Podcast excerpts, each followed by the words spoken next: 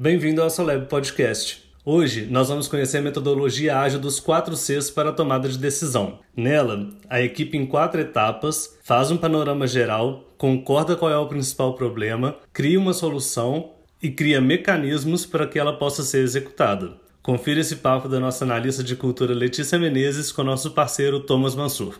Então, dos 4 Cs, a decisão relâmpago começa pelo coletar então, toda metodologia, né, toda discussão, toda decisão em grupo, ela tem que, antes de mais nada, coletar as informações. O que está na minha cabeça, o que está na cabeça da Letícia, o que está na cabeça dos outros participantes. Então, a decisão relâmpago, ela começa com o exercício do barquinho, não sei se vocês já ouviram falar, mas é basicamente desenhar um barquinho, e em cima, na vela desse barquinho, vocês coletam o que está funcionando, que leva esse barquinho para frente. E esse barquinho pode ser qualquer coisa.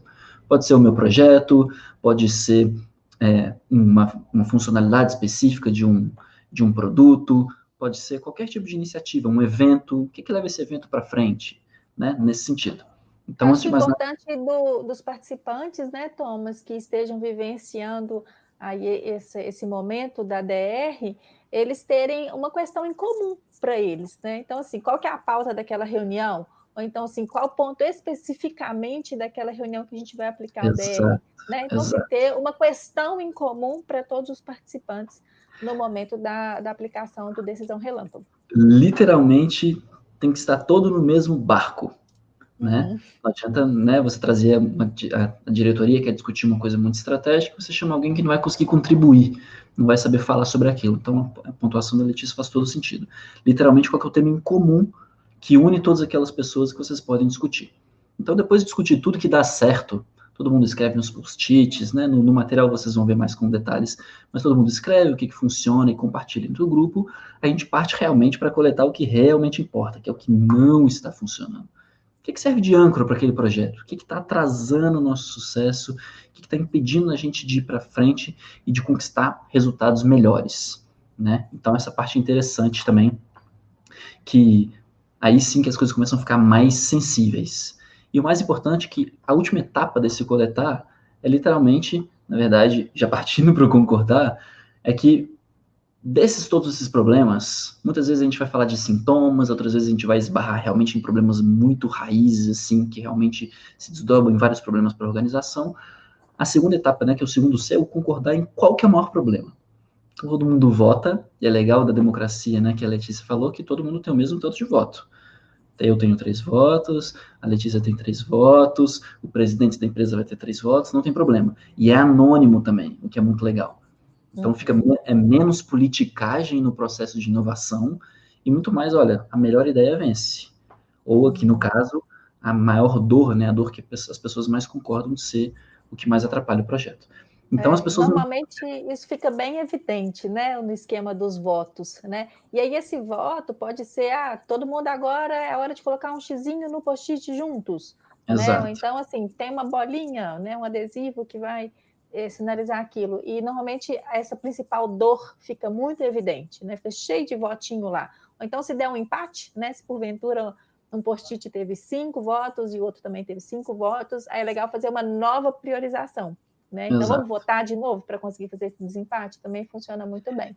E o mais legal que depois de votar, depois de votar, igual a Letícia comentou, né, existe essa priorização e automaticamente, naturalmente, sempre tem alguém que tem mais votos, né? Às vezes acontece de ter um empate. E o mais legal nesse concordar é que quanto menos votos você dá para uma, uma equipe, mais eles têm que pensar. Se você dá muitos votos, aí você pode sair votando em tudo, tudo é dor, tudo atrapalha o projeto.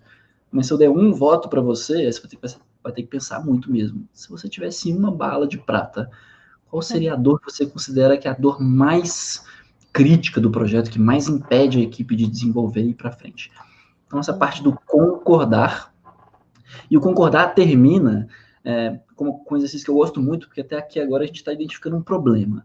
Mas identificar um problema às vezes deixa a equipe um pouco né, sem saber para onde ir. E a última etapa do concordar, na verdade, é transformar a maior dor em uma pergunta. Então vamos supor que a maior dor tenha sido o desalinhamento entre as equipes.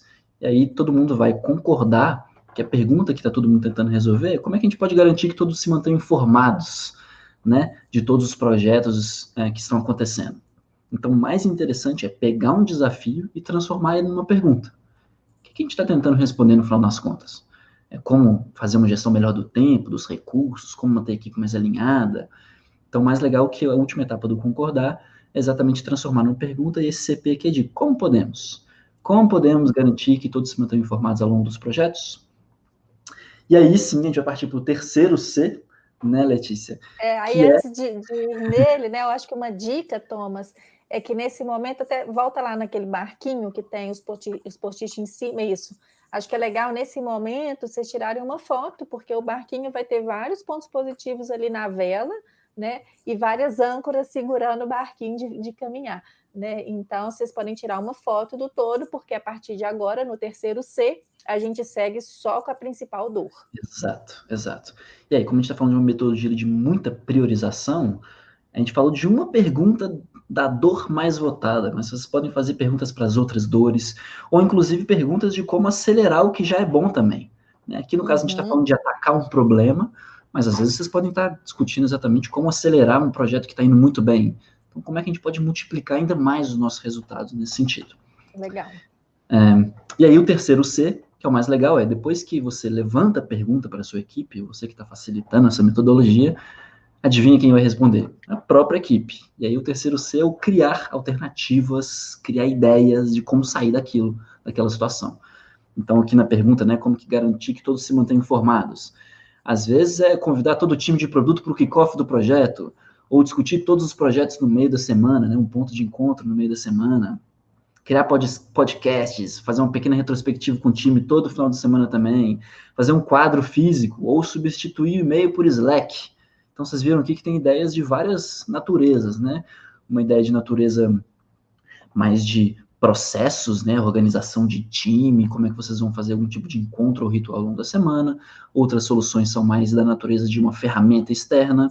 Isso poderia talvez ser contratar uma consultoria ou trazer alguém de tal departamento para ensinar para a gente como é que eles fazem. Então, as, a, a, criar ideias aqui no caso é, podem ser de várias, várias fontes mesmo que as respostas podem vir.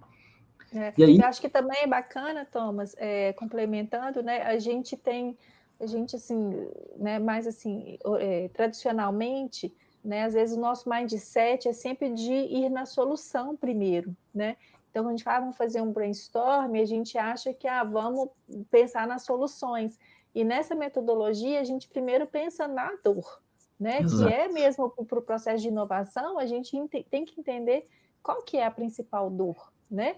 E qual é a principal questão? E aí sim, depois a gente vai para o terceiro C aí, que é o criar soluções. É, e é muito legal o que você falou também, porque a, a sua capacidade de fazer uma boa pergunta influencia totalmente na qualidade das respostas. Né? Uhum. Então, o time para mesmo para fazer artesanalmente a pergunta, tipo assim, nossa, a pergunta que a gente está realmente tentando resolver é essa, vai totalmente é, impactar os desdobramentos, né? o tipo de ideia que vai surgir. Então, fazer a pergunta certa também faz muita diferença. E é claro que depois de você criar as ideias, a gente faz o mesmo processo que teve com o barquinho.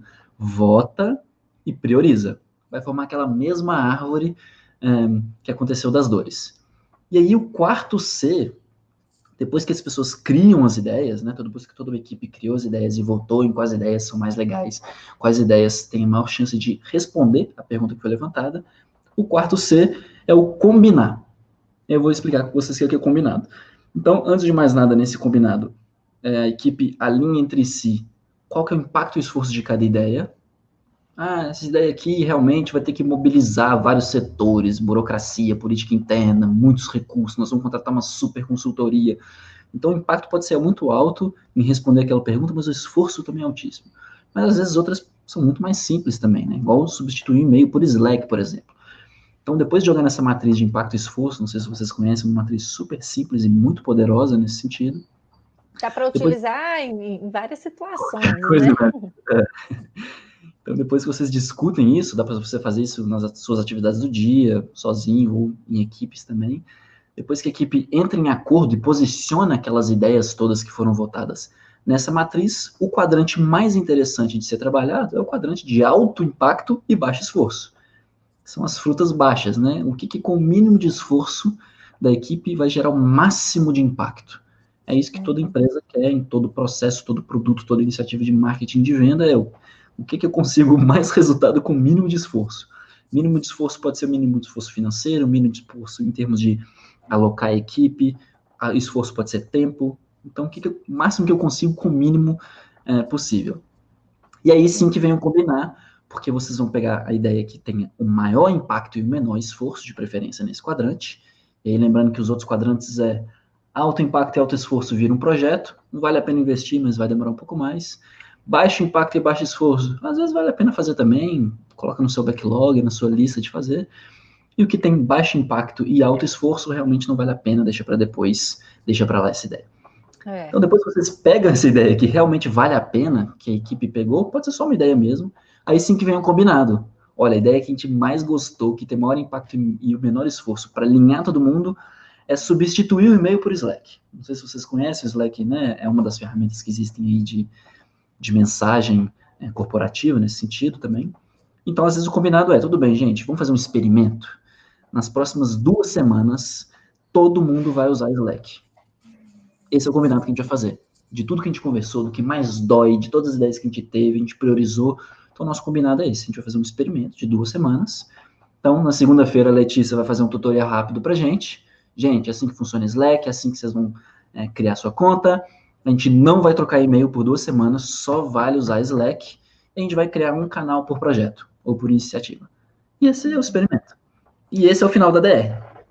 É, basicamente é sair com um plano ação, né, Thomas? Assim, depois que a gente entendeu a dor, entendeu uma solução, né, que vai trazer um alto impacto com menor esforço, ah, então tá bom, essa é ótima solução. Então vamos fazer um plano de ação. E é um plano de ação assim, bem objetivo.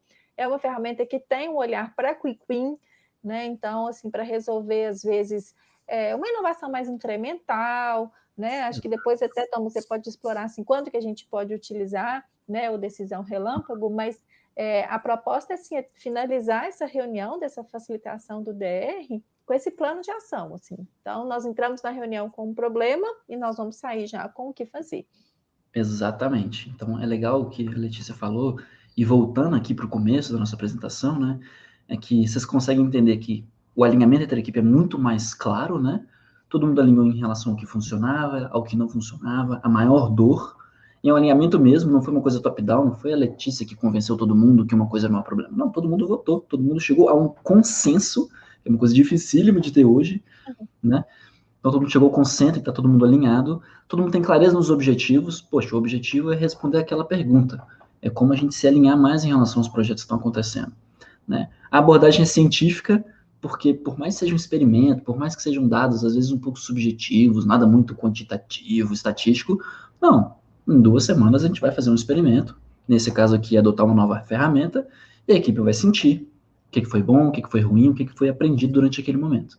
Então, ao invés de ser só o feeling da Letícia, ou uma coisa top-down, tipo, nossa, ou eu também falo assim, gente, quer saber? Eu acho que isso aqui deve ser o melhor, sem necessariamente ter, sido uma tomada de decisão coletiva. Então, a abordagem científica é isso. Às vezes eu acho que é melhor, mas às vezes não vai ser. Todo mundo acha que sua ideia é boa, mas quando ela passa pelo teste, muito provavelmente, às vezes ela não é tão boa assim.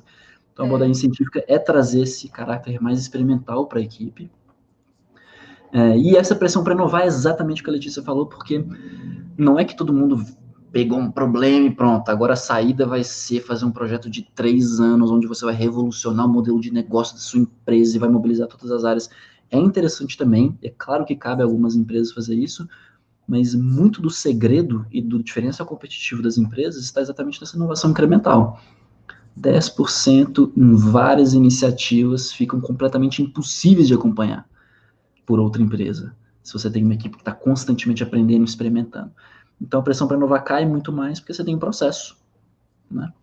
Então é muito mais fácil de, de confiar nesse sentido do que necessariamente esperar um salvador da pátria que vai vir super inspirado para ter uma ideia. Entendeu? Então é, é muito legal esse tipo também. Né? É, existe mesmo. Né? E encurtar ciclos, pessoal, antes de mais nada. Ao invés de ser um projeto megalomaníaco, eu falei que geralmente é, tem muitas chances de dar errado, porque as pessoas se desmotivam, as pessoas perdem né, esse acompanhamento, as pessoas são realocadas. É, são ciclos menores de aprendizado mesmo. Então, quanto mais você, quanto mais rápido a sua empresa, a sua equipe consegue aprender e testar se ela está na direção certa, melhor.